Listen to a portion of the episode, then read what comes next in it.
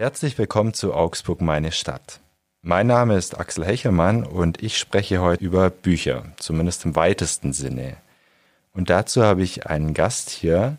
Herzlich willkommen, Anja Völger. Ja, herzlich willkommen auch. Frau Völger, Sie sind Filialleiterin bei Bücher Pustet in Augsburg und das schon seit 20 Jahren. Mhm, das ist richtig, ja. Insgesamt sind Sie schon seit 38 ja, Jahren bei ja, Bücher Pustet ja. im ich Unternehmen. Ich bin praktisch schon äh, ja, Urgestein im Hause Pustet, was aber jetzt nicht ganz selten ist. Pustet hat äh, Mitarbeiter, die immer sehr, äh, wo wenig Fluktuation ist.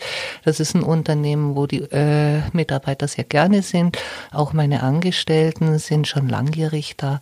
Also es ist ein gutes Klima. Man ist gerne da. Buchhandel mag man so und so. ja, und insofern muss man mich wahrscheinlich noch aushalten. das machen wir gerne in diesem Podcast auch ein bisschen länger sogar. Mal schauen, wahrscheinlich so eine halbe, dreiviertel Stunde. Es geht jetzt aber natürlich auch um ein Thema, das äh, so ein bisschen zum Stadtgespräch wurde in letzter Zeit. Und zwar ähm, wurde verkündet, dass Bücher pustet in der Karolinenstraße. Das ist eine sehr prominente Straße in der Augsburger Innenstadt, gleich neben dem Rathaus dass die Filiale dort ähm, schließen wird und möglicherweise an anderer Stelle wieder öffnen wird. Ähm, darüber sprechen wir heute, über diesen Auszug und auch über den Umzug. Und wir sprechen auch über Ihren Job als Buchhändlerin. Sie mhm, erleben da ja jede Menge, haben wir, mhm. habe ich schon im Vorgespräch erfahren, treffen spannende Kunden, die auch ähm, so allerlei zu erzählen haben öfter mal. Und ähm, ganz am Ende des Podcasts sprechen wir noch drüber, wie es denn weitergeht jetzt mit Bücher pustet. Ja, sehr gerne. sehr gerne, sehr schön. Frau Völger, jetzt mal die erste Frage direkt. Bücher Puste zieht aus aus der Karolinenstraße. Mhm. Wie haben Sie denn davon erfahren und wie war Ihre erste Reaktion drauf? Naja, äh, sagen wir mal so, äh, wir sind Besitzer der Immobilie eben bis 2022. Das Haus ist groß, ich meine, das ist äh, Bader Kolonialwaren gewesen. Jeder kennt das Haus in Augsburg. Und äh, wir sind, wie gesagt, Immobilienbesitzer. Die Entwicklung ist einfach so, so ein Haus wird älter und älter und wir sind halt keine Bauherren. Also war es nie irgendwie äh, so zu begreifen, dass wir eben äh, diese Immobilie aussitzen. Wir müssen natürlich auch irgendwie mit Sanierungsmaßnahmen und so arbeiten. Also war es immer denkbar. Erfahren habe ich das natürlich aus erster Hand von Frau Ursula Puste, die ist die Geschäftsführung äh, in der sechsten Generation eben. Und irgendwann hat sie mir eben gesagt, dass sie im Gespräch ist mit einem Interessenten.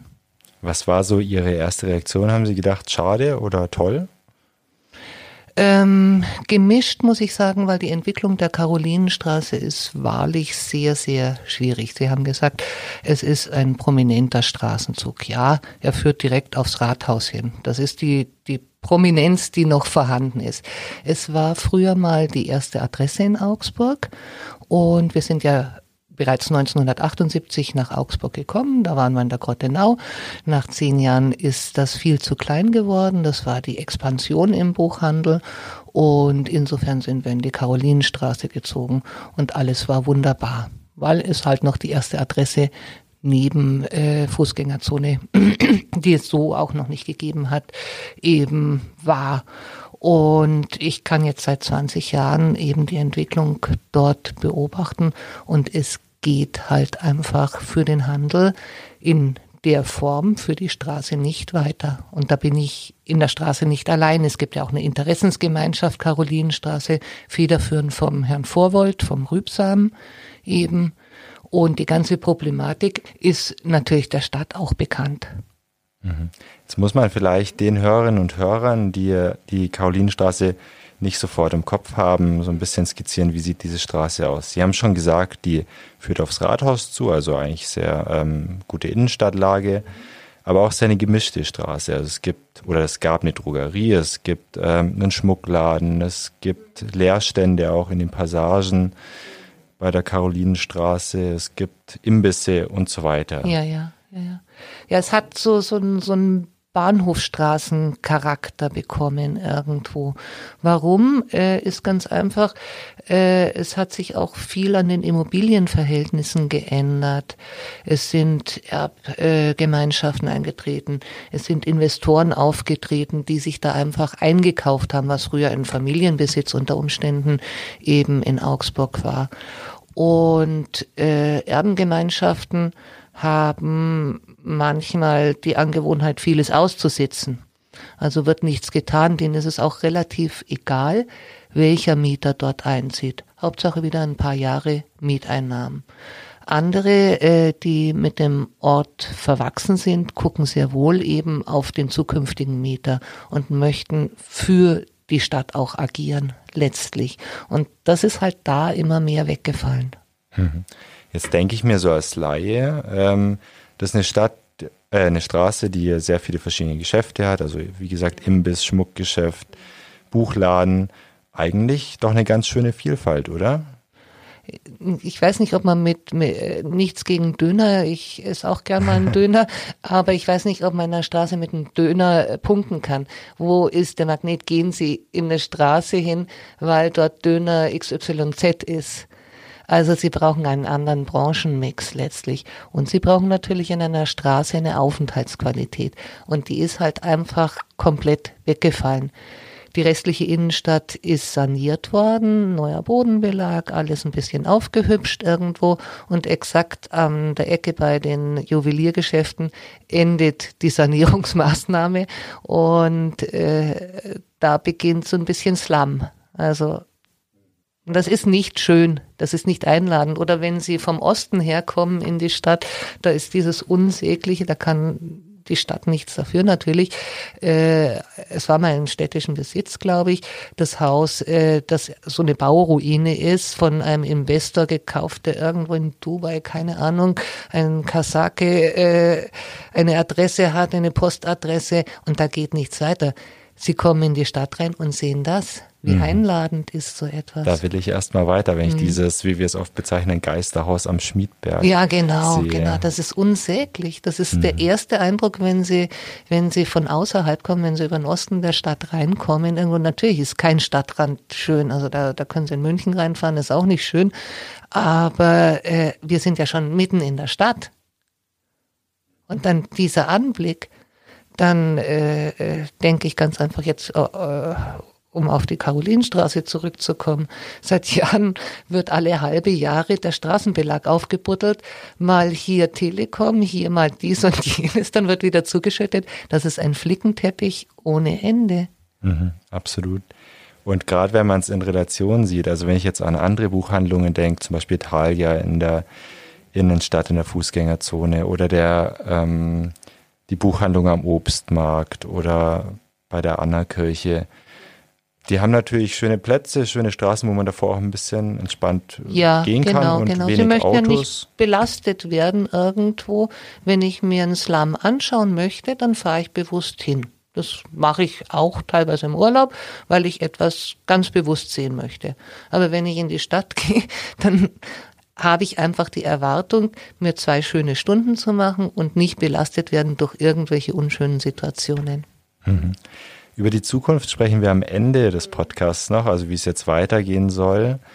Was man aber jetzt so zusammenfassen kann, das Unternehmen pustet will von diesem Standort weg, einfach aus diesen Gründen, weil es dort nicht schön ist. Wie ja, wir auch können sagen. auch geplante Sanierungen jetzt nicht aussetzen, ganz einfach. Wir, wir haben genügend in, in das Warten hinein investiert und irgendwo muss man auch die Reißleine ziehen. Wir haben eine Verantwortung für über 20 Mitarbeiter.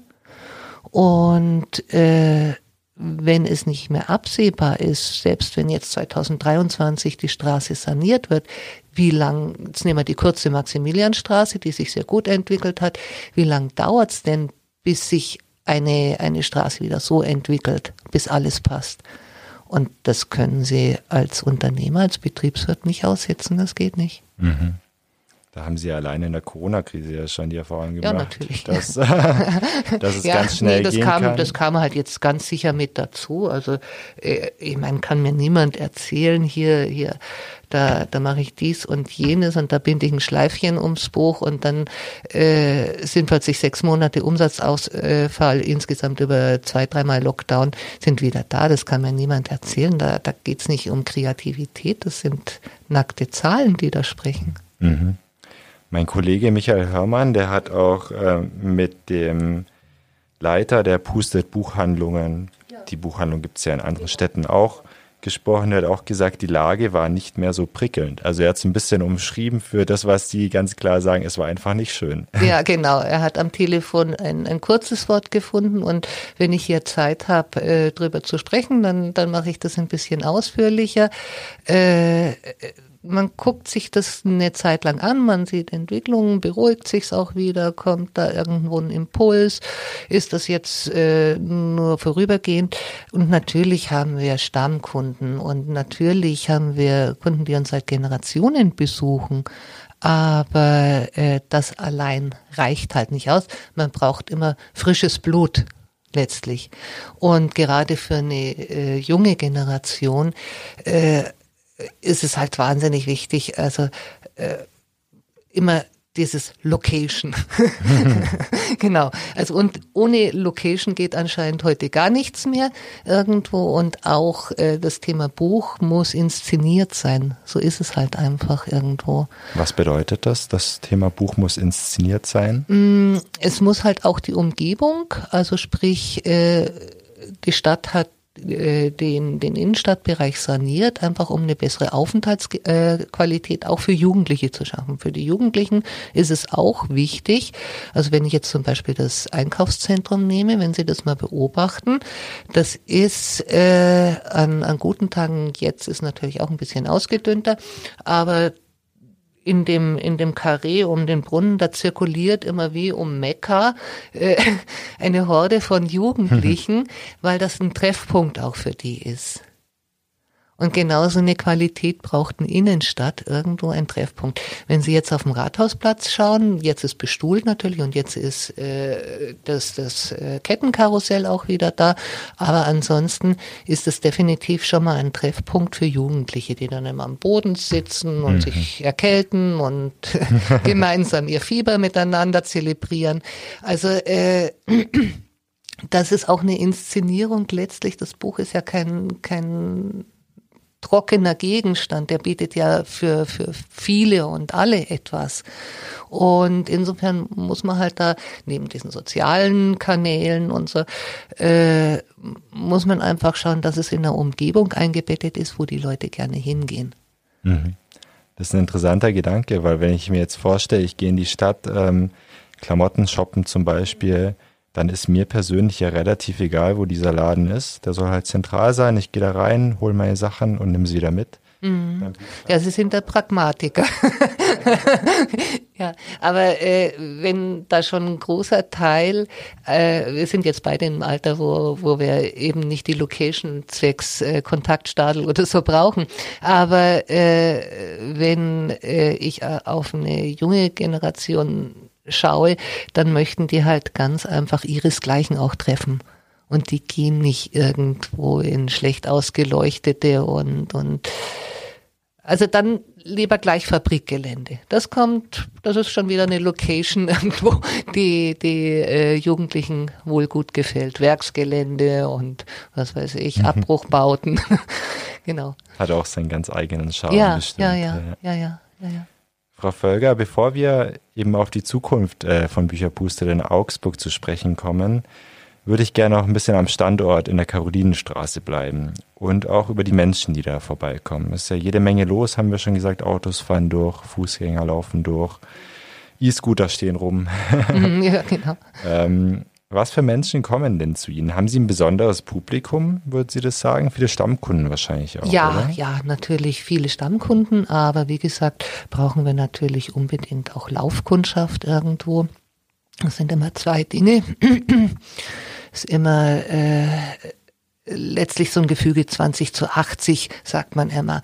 Also 20 Prozent ist der harte Kern irgendwo, den hat man ewig und auch noch äh, die Kindeskinder irgendwo.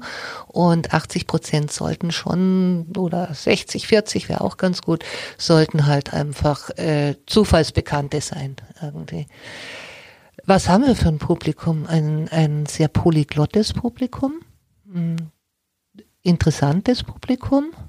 Also äh, immer am Anfang, wenn äh, ein Auszubildender bei uns beginnt, äh, spreche ich ein bisschen mit denen, mit wem sie es denn zu tun haben. Jetzt machen wir einfach das Spiel, Sie sind mein neuer Auszubildender. Okay. Und dann, dann äh, sage ich Ihnen, äh, das sind Leute, die Tür geht auf und die sind ganz furchtbar gescheit.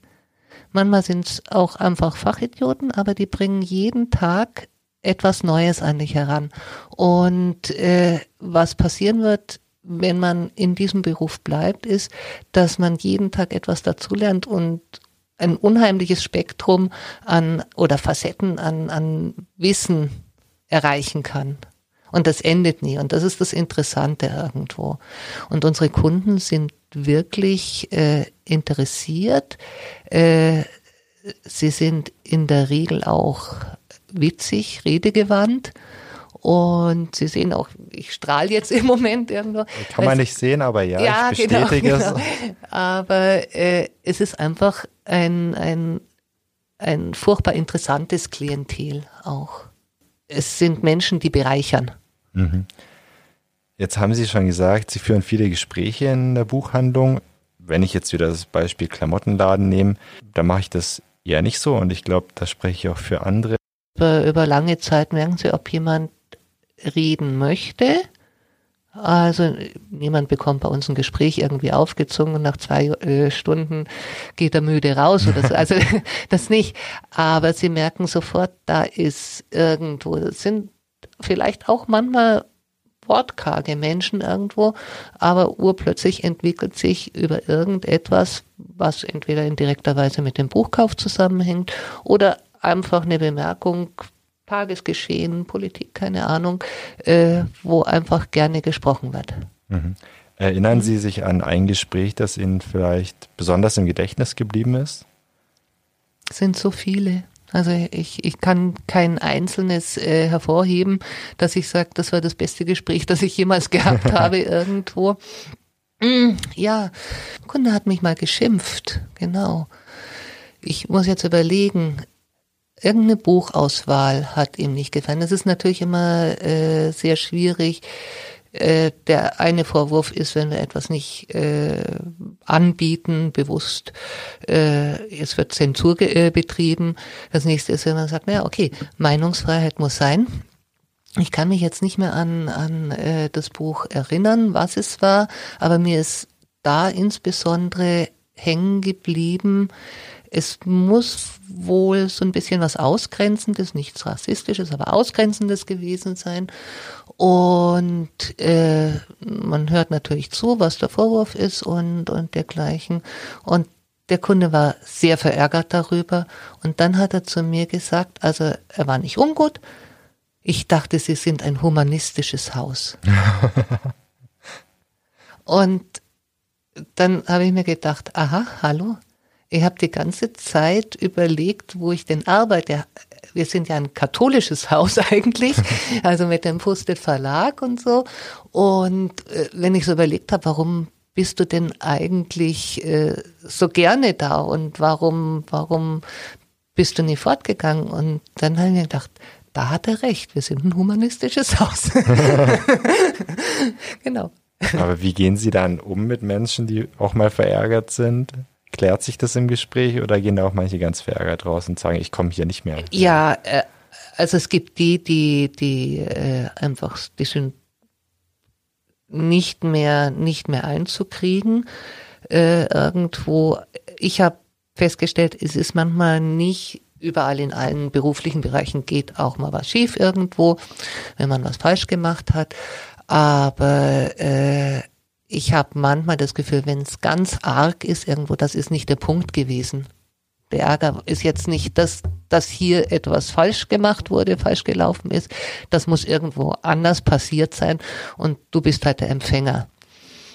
Und ansonsten ist immer wichtig, einfach selber ruhig zu bleiben, auch wenn es manchmal ganz, ganz arg ist irgendwo und einfach zuzuhören. Das ist auch ein Stückchen weit was Entwaffnendes. Also das heißt, genau. sie sind ja für manche Menschen vielleicht sogar so eine Art Familien- oder Bekanntenersatz, mhm, ja. indem sie ihre Gespräche oder ihre Gefühle bei ihnen ausdrücken, weil sie ihnen irgendwie vertrauen oder glauben, sie hören gern zu. Ja, ja, nee. nee. Also wir wissen relativ viel Privates auch von, von unseren Kunden und was sie an uns herantragen, Wut, Trauer, alles, Freude. Also das ist so ein bisschen, äh, ja, ich möchte nicht sagen Beichtstuhl oder so, aber es ist für viele äh, ein, ein, ein Zuhause auch. Also gestern äh, war eine, eine lang, eine Jahrzehnt langjährigste Kundin da und äh, die hatte auch eben Bericht in der AZ gelesen und ihr ist aber dann noch zugetragen, man schließt und so und ich konnte das auch irgendwo äh, bereinigen und so und die dann gesagt hat, Frau Völker, das dürfen Sie nicht machen. Das ist doch unser Zuhause. Oh. Ja, und das war so nett irgendwie, weil das so, so ein Adel war. Und sie sagte dann noch, ein Augsburg ohne Pustet geht doch gar nicht. ja, und das, da, da fühlt man sich so geadelt und dann weiß man irgendwie, man hat schon was richtig gemacht. Wird es Ihnen auch manchmal zu viel? Weil eigentlich geht es ja um den Verkauf von Büchern am mhm. Ende bei Ihnen. Mhm. Ähm, finden Sie schön, dass Sie so viele Gespräche mhm. führen? Ja. Selbst wenn es manchmal anstrengend wird. Ja, also ich denke, man kann sich auch mal abgrenzen. Also das darf man auch, wenn ich jetzt so, so die Stammkunden als gute Freunde bezeichne, dann darf man auch mal irgendwie signalisieren, ich habe gerade im Moment nicht so viel Zeit oder hier steht noch jemand an. Also mhm. ich glaube, das darf man unter Freunden. Mhm. Und warum glauben Sie, ähm, haben Sie so viele Stammkunden? Was schätzen die an Ihnen? Weil ähm, ich zum Beispiel, ich bin in vielen Buchhandlungen auch unterwegs. Ich bin auch oft bei Bücher Pustet. Ich war sogar erst letzte Woche da. Fühle mich aber in sehr vielen auch sehr wohl. Also ich fühle mich im Thalia wohl, am Obstmarkt fühle ich mich wohl, äh, in der Annastraße. Ähm, was schätzen die Kunden speziell bei Ihnen? Mm, ich glaube, ein Punkt ist, ist sicherlich auch äh, ein bisschen äh, so, wie die Mitarbeiter arbeiten dürfen. Die sind ja nicht zentral gesteuert, also der Einkauf findet nicht äh, irgendwo auf zentraler Ebene in Regensburg statt, sondern jede Filiale agiert für sich selber pro Ort. Also in Straubing sind andere Verhältnisse halt, das ist flaches Land und da sind andere Bedürfnisse. Die haben nicht prinzipiell ein anderes Sortiment, aber doch auf den Ort ein bisschen mehr abgestimmt.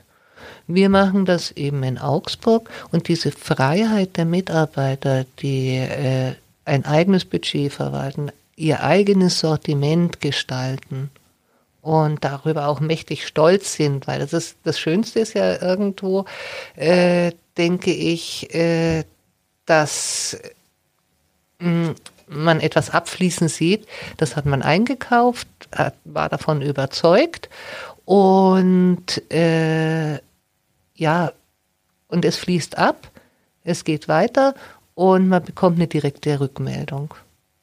Mhm. Man hat das beeinflusst, man hat das auch noch selber verkauft, man hat es hingelegt und hat gesagt, hier, das bitte kaufen. In welcher Ecke der Buchhandlung befinden Sie sich am liebsten? Haben Sie da ein spezielles Eck, wo Sie sich gern aufhalten? Sachbücher, Krimis, Romane? Also ich mag zum einen die Reise sehr gern. Äh, ansonsten, naja, gut, wir, wir haben alle irgendwann mal als Buchhändler den Beruf erstmal ergriffen irgendwie, äh, weil wir gesagt haben, wir mögen natürlich die Belletristik sehr gern, wir mögen äh, die Kinderbücher sehr gern. Von Kinderbüchern bin ich jetzt ein bisschen abgehangen, da muss man wirklich permanent eben auch dieses Sujet lesen. Äh, ansonsten kenne ich da nur wirklich die Kinderbuchklassiker. Aber im Grunde ist mir persönlich jeder Bereich irgendwie ganz interessant und nett, weil es halt einfach dann für mich, ich bin ja praktisch immer wie eine Fremde oder ja, oder, oder für mich ist alles neu oder keine Ahnung, äh, weil ich ja keinen, keinen festen Warengruppenkreis betreue irgendwo. Und insofern ist für mich jede Woche, wenn ich da durchgehe und in der Abteilung komme, etwas Neues dabei. Und das ist eigentlich das Schöne. Und mein Gott, in, in jeder Abteilung findet man andere Menschen, andere Kunden vor. Mhm. Das ist eine gute Überleitung, weil ich wollte noch mal kurz über die Kunden sprechen. Ähm, ich nehme mal wieder mich als Beispiel. Wenn ich in eine Buchhandlung reinkomme, dann suche ich auch immer so nach gewissen Typen. Es gibt zum Beispiel den Typen, der das halbe Buch ausliest in der Buchabteilung. Haben Sie sowas auch? ja, klar. Natürlich, natürlich. Und was, was sagen Sie da? Also erstmal bieten wir natürlich in der gesamten Buchhandlung Sitzplätze an, momentan leider über Corona ein bisschen eingeschränkt, weil wir die Abstände erhalten müssen. Äh, zu, zu 95 Prozent, würde ich sagen, wird mit sorgsam umgegangen und fünf Prozent, da muss man dann irgendwie mal am dritten Tag hingehen und sagen, jetzt ist gut oder meinen Sie nicht. Äh, wenn Witz verstanden wird, dann sage ich immer, äh, wenn ich das Gefühl habe, da kann man jetzt auch ein bisschen direkter werden. Schauen Sie, hm, meine Mitarbeiter wollen ja Gehalt, die müssen Miete bezahlen. also gibt es schon auch. Aber äh, ich glaube, da würde man sich einfach mit Dingen aufhalten, die jetzt nicht der Rede wert sind. Mhm. Gibt es aber, aber die Mehrzahl geht sorgsam um. Gab es mal einen Kunden oder eine Kundin, die besonders lang durchgehalten hat? naja gut, wir sagen dann immer Lesenächte haben wir auch im Angebot. also, äh, äh, es, das ist eher, eher, äh, muss ich sagen, das ist vielleicht, weil Sie mich vorhin fragten, eben, was haben Sie denn für Kunden, an wen erinnern Sie sich besonders? Immer wenn es Herbst wird, äh, dann wird es schwierig für die Obdachlosen. Und äh, man darf sich Obdachlosigkeit vielleicht nicht so äh, vorstellen, dass das nur Menschen sind, die äh, auf der untersten sozialen Kante irgendwo leben. Sondern die haben auch mal bessere Zeiten erlebt und da sind viele auch kluge mit dabei.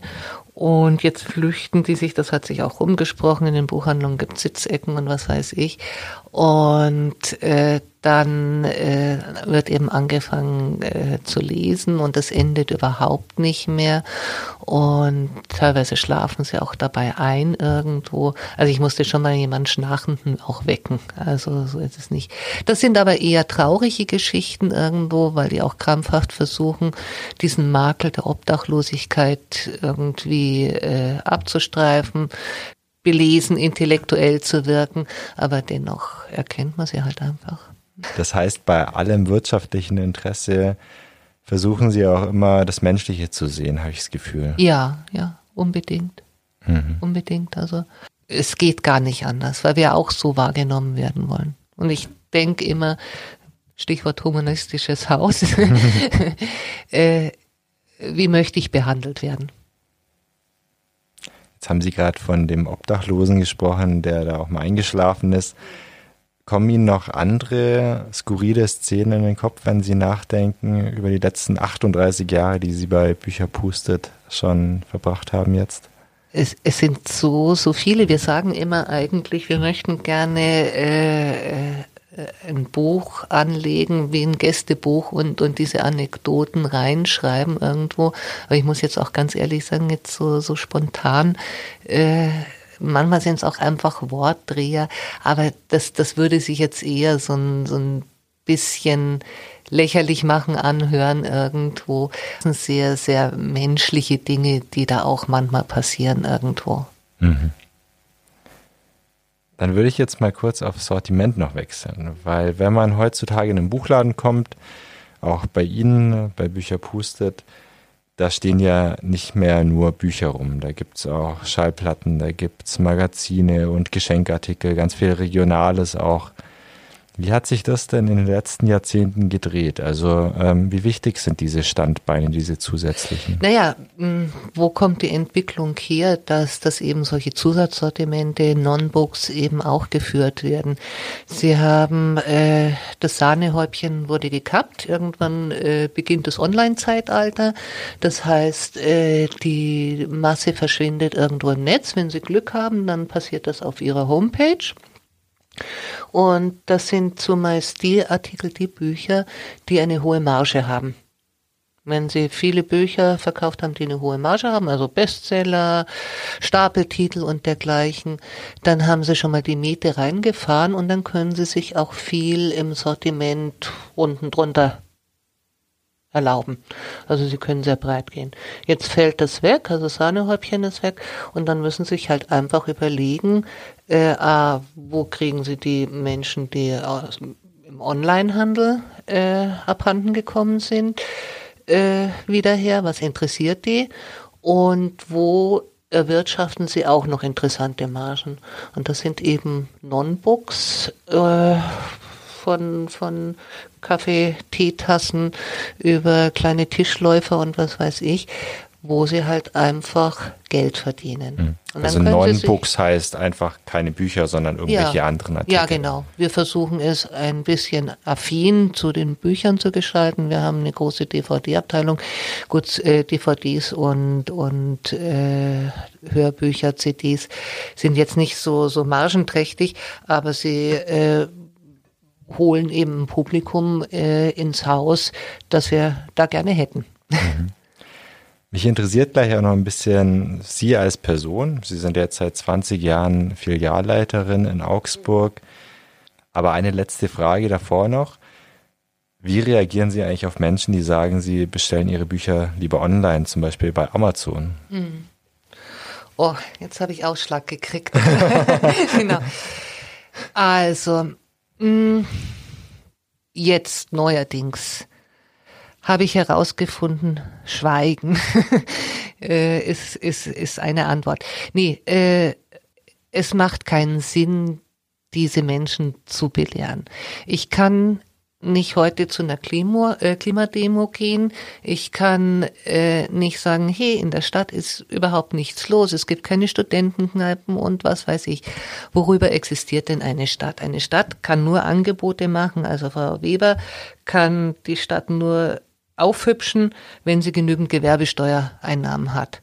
Und dazu gehört halt auch Kultur und dann siedeln sich mehr Cafés an und was weiß ich. Wenn ich das Ganze irgendwo hintrage, noch dazu zu jemandem, der bisher keine Steuern bezahlt, also sich nicht gütlich am äh, gemeinschaftlichen System erweist, dann kann ich umgekehrtermaßen nicht erwarten, dass meine Stadt interessant ist, attraktiv ist, dass ich da Kneipen ansiedeln, ja, natürlich haben wir relativ wenig Kneipen hier in Augsburg, aber die Innenstadt ist halt auch deswegen ein bisschen von, von jungem Publikum, studentischem Publikum leer, weil das Ganze draußen in Haunstetten angesiedelt ist. Ja, und man kann jeden Tag selber dazu tun, äh, kann mir niemand erzählen, dass er so beschäftigt ist, dass er nur per Mausklick eben bestellen kann und abends die Pakete aus dem äh, Eingang abholen oder, oder beim Nachbarn abholen. Jeder äh, hat, also ich kriege auch meinen, obwohl ich sehr umfangreich arbeite, kriege ich meinen Alltag irgendwie geregelt. Und äh, ich kann nur sagen eben, äh, wir gestalten unsere Zukunft. Und wenn ich denke, meine Zukunft ist im Netz, dann muss ich weiter im Netz einkaufen. Wenn ich aber einen schönen Sitzplatz in der Innenstadt haben möchte, dann muss ich halt in Gottes Namen dahin gehen. Mhm. Also ich glaube, man hört deutlich raus, was sie von Online-Shopping bezüglich Büchern halten. Ja, genau. Und dann die Jammerei, in der Stadt gibt's nichts mehr. Ja, was waren zuerst? Henne oder Ei? Oder wie? Oder was? Stimmt, ja. Also warum ist das Sortiment im Einzelhandel nicht mehr so groß. Mhm, ja. Das hat ja einen Ursprung. Jetzt kaufe ich ja, ähm, wenn ich bei Ihnen in den Buchladen komme, dieses Buch dann möglicherweise, bekomme aber auch eine Beratung dazu oder ein persönliches Gespräch. Ich würde deswegen auch gern ein bisschen auf Ihren Job als Buchhändlerin schauen. Also ich war gestern bei Ihnen im Laden und da habe ich Sie erlebt, wie Sie innerhalb von einer Minute war es, glaube ich, ähm, einer Frau was erklärt haben oder ähm, gesagt haben, wo ein Buch steht. Dann ist noch ein Mann vorbeigekommen, dem haben sie sein Buch verpackt in, in so ein Behältnis. So lange haben Sie nicht beobachtet. Ja, es war nicht lang, es war eine Minute. Und gleichzeitig haben sie quasi noch mit mir diesen Termin für diesen Podcast ausgemacht. Ja, das Multitasking. Ja, ganz ja, offenbar, oder? Ja, ja. Also was gehört zu diesem Job als Buchhändlerin oder Leiterin? Wendigkeit. Wendigkeit. Also äh, bitte vergessen Sie einfach diese, diese Spitzwegidylle, äh, verträumt auf der Leiter stehend und äh, Buchhandel ist halt einfach ein Teil des Einzelhandels. Man muss einen klaren Kopf über wirtschaftliche Zusammenhänge haben. Man muss menschengewogen sein. Man muss eine Wendigkeit haben. Wenn man diese Wendigkeit nicht hat, dann wird man, denke ich, über lange Zeit nicht glücklich werden. Und man darf nicht sehr überrascht sein. Von wem jetzt? Von Kunden oder von Anfragen? Einfach, was so den ganzen Tag passiert. Also, ja. Also Also, offen auch, bleiben. auch, mein Gott.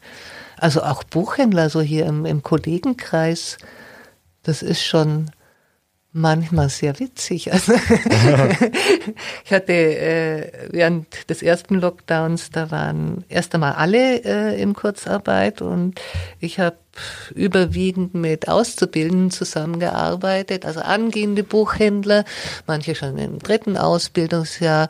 Also die haben sich wirklich toll geschlagen und ich habe halt dann den ganzen Tag mit denen zu tun gehabt und so nah was sonst die Abteilungsleiter haben. Und manchmal habe ich gucken müssen, weil die so neue Gedanken irgendwie haben und so spontan sind, dass ich manchmal gesagt habe, wie kommen Sie jetzt zu diesen Gedanken? Und äh, ja, und das ist das Gleiche mit Kunden irgendwo, dieses täglich etwas Neues. Das werden Sie in Ihrem Beruf auch kennen als Journalist irgendwo. Immer wieder neue Blickwinkel. Ja. Ja, da haben wir wahrscheinlich. Das ist einfach das Schöne, denke ich. Mhm. Da haben wir wahrscheinlich eine Gemeinsamkeit ein bisschen mit unseren Berufen. Ja, genau, genau. Jetzt haben Sie dann den ganzen Tag mit Büchern zu tun. Lesen Sie eigentlich persönlich auch noch? Ja, ja, aber sagen wir mal, es ist natürlich so, mein, mein äh, Tag hat in der Regel so um die zehn Stunden. Manchmal, wenn wir also außerhalb von, von Corona Veranstaltungen haben, dann sind schnell 12, 14 Stunden und da ist dann nicht mehr ganz so viel. Also verlagert sich das Ganze äh, eben in die wirkliche Freizeit, Wochenende und, und Urlaub natürlich. Genau.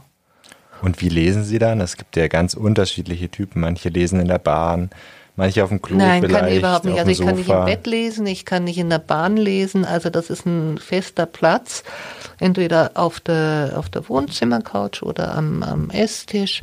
Also was relativ da ist, natürlich auch irgendwo am Balkon. Äh, Im Freien kann ich im botanischen Garten lesen, habe ich festgestellt. Äh, an irgendwelchen Badeseen oder so nicht, dass mir der Lärmpegel zu laut, genau. Nee, also wenn, dann, dann ist es auch so wirklich ein, ein Hineingehen in die Literatur. Mhm. Genau. Das heißt, Sie würden den Augsburgern den Botanischen Garten empfehlen. Ja, unbedingt. Gibt es sonst noch gute Leseplätze, speziell in Augsburg? äh, ja, auf meiner Terrasse. Dürfen, dürfen wir da die Hörerinnen und Hörer vorbeischicken? äh, genau. Morgen stehen alle äh, AZ-Hörer, Podcast-Hörer vor der Tür. Genau. Nee, es sind die, es sind prinzipiell die ruhigen Plätze irgendwo auf alle Fälle. Äh, Also ich kann mir das nicht vorstellen irgendwo. Also ich könnte jetzt zum Beispiel auch nicht an, an irgendeinem Weihnachtssamstag bei uns in der Buchhandlung sitzen und, und da lesen. Also vielleicht ist das die schwerhörigen Liga, ich weiß es nicht. genau. Aber da, ich brauche dann immer so äh, dieses wirkliche Abschalten und dieses Nichts hören. Also ich liebe Stille. Ja. Dann kann ich Ihnen auch anbieten, hier gleich in der Redaktion zu bleiben, weil wir immer noch zum großen Teil im Homeoffice sind. Also da finden Sie sicher auch einen schönen genau, Platz. Genau, hier ist eh alles so schalldicht. Ja, Genau. ist gut. Gibt es denn auch ein äh, Buch, das Sie ganz speziell jetzt empfehlen können? Vielleicht ein neues Buch, ein Sommerbuch? Ein Sommerbuch nicht. Äh, ich hätte jetzt einfach gesagt, mit was ich jetzt gestern begonnen habe, weil ich es auch bei uns im, im Posted Panorama, im nächsten Werbeblättchen äh, empfehlen werde. Das äh, sind die Briefe äh, äh, von Kurt Landauer eben an äh, seine Geliebte. Und Kurt Landauer ist natürlich bekannt als Gründungsmitglied FC Bayern, einmal ich würde jetzt nicht sagen, das ist ein Buch für, für Bayern-Fans oder Fußballfans, aber es ist eben letztlich eine Geschichte, die natürlich unmittelbar mit dem Nationalsozialismus zu tun hat. Und äh, es ist die Geschichte zweier Lieben in Briefen äh, zu Maria Klopfer und eben zu der Frau Baumann. Er hat das so ein bisschen parallel fahren, las fahren lassen. Ja, und äh, das ist neben meinem biografischen Anhang, ist das äh, eben gesammelt Briefdokumente von der Rachel Salamander, die in München äh, die jüdische Buchhandlung besitzt. Also es ist ein ganz furchtbar interessantes Dokument, würde ich sagen. Klingt sehr interessant. Mhm. Haben Sie auch ein Buch, von dem Sie abraten würden? Nee, also ich muss ganz ehrlich sagen, ähm, abraten nie. Ich bin jemand, wenn ich mit einem Buch nicht zurechtkomme, dann lege ich es einfach weg. Also ich hasse zum Beispiel äh, die, die Buchkritiker, äh, also ich finde es ganz, ganz schrecklich, was Dennis Check macht, äh, eben Buch in die Tonne zu werfen, ganz schrecklich ich sag immer, ich habe es nicht verstanden oder es gefällt mir nicht, aber ich habe viel zu viel Achtung allein der Prozess des Schreibens, auch wenn wegen mir Trivialliteratur ist oder so. Äh, ich beleidige ja damit ein Publikum irgendwo. Also das, das mache ich nicht. ich habe es nicht verstanden oder es hat mir nicht gefallen. Mhm. Und am Ende steckt ja doch ein Autor oder eine Autorin dahinter, die sich ja. mutmaßlich über viele Tage, ja. Stunden, ja. Monate, vielleicht genau. Jahre damit beschäftigt hat, dieses genau. Buch aufgeschrieben hat. Genau, genau. Natürlich ist nicht, nicht jeder irgendwie ein, ein begnadeter Schreiber. Also äh, wenn man also wenn Sie wirklich jetzt irgendwie für einen Urlaub was, was Flüssiges suchen, begnadeter Schreiber und ein guter Unterhalter ist Martin Sutter. Also fällt mir jetzt vielleicht ein, weil ich hier in der Zeitung sitze und der Martin Sutter hat natürlich äh, äh, viel für Zeitungen geschrieben, erstmal bevor er eben Bestsellerautor geworden ist. Aber der kann halt einfach schreiben, der findet die Worte. Ob er sie leicht findet, weiß ich nicht. Aber äh, der hat absoluten Unterhaltungswert. Mhm. Ein Buch habe ich, glaube von ihm gelesen. Ich weiß den Titel nicht mehr, aber es ging um einen Gärtner. Vielleicht hieß es sogar der Gärtner. Nee, nee, ähm, nee.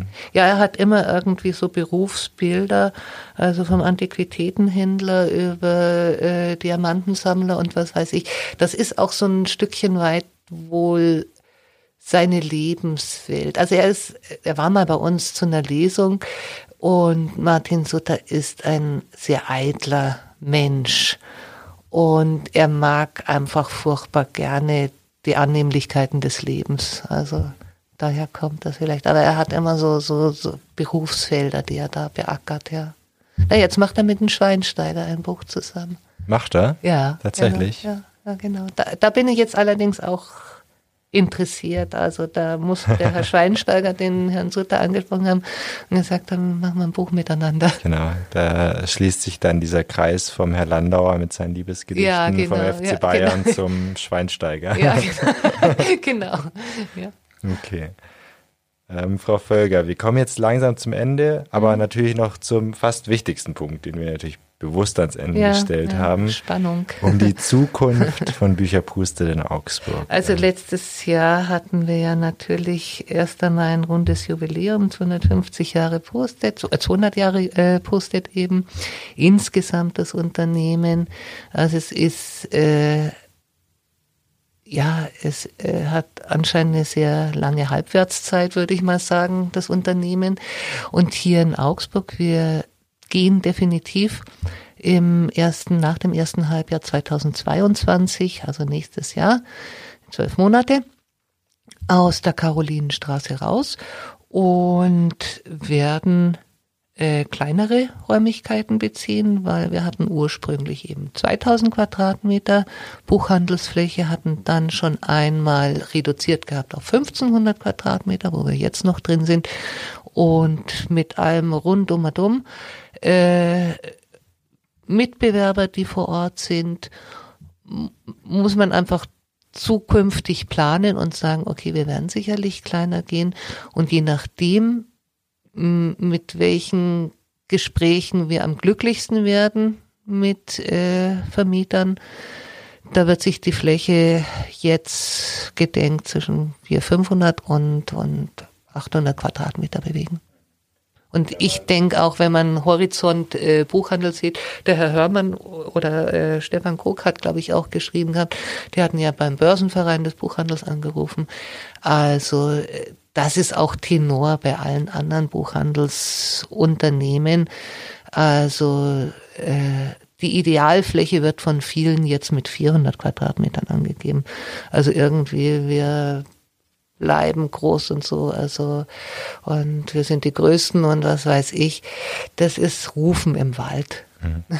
Und diese kleinere Fläche hängt einfach damit zusammen, dass sie natürlich einen ähm, hohen Preis wahrscheinlich für die Miete zahlen. So ist es, so ist es ja natürlich. Auch natürlich Bücher verkaufen ja, genau, müssen. wir brauchen einfach die bessere Lage. Die bessere Lage äh, in der Innenstadt kostet eine Ecke mehr Geld.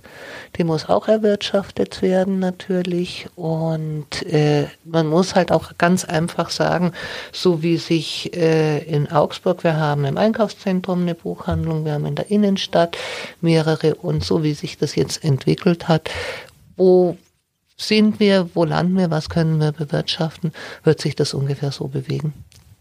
Dann sind wir sehr, sehr gespannt, wo Sie am Ende neu Fuß fassen werden in ja, Augsburg. Dann sprechen wir ähm, einfach hier wieder drüber. Genau, ich lade Sie dann nochmal ein. genau. Ähm, wenn man aber den Anfang des Gesprächs nochmal rekapituliert oder zurückdenkt, dann wird das wohl ein schöner Ort sein, wo ja. man sich vielleicht ja, auch draußen hinhocken kann ja. oder vorbeiflanieren, wo es vielleicht ein bisschen ruhiger ist als in der Karolinenstraße, wo es ja, doch ziemlich zugeht.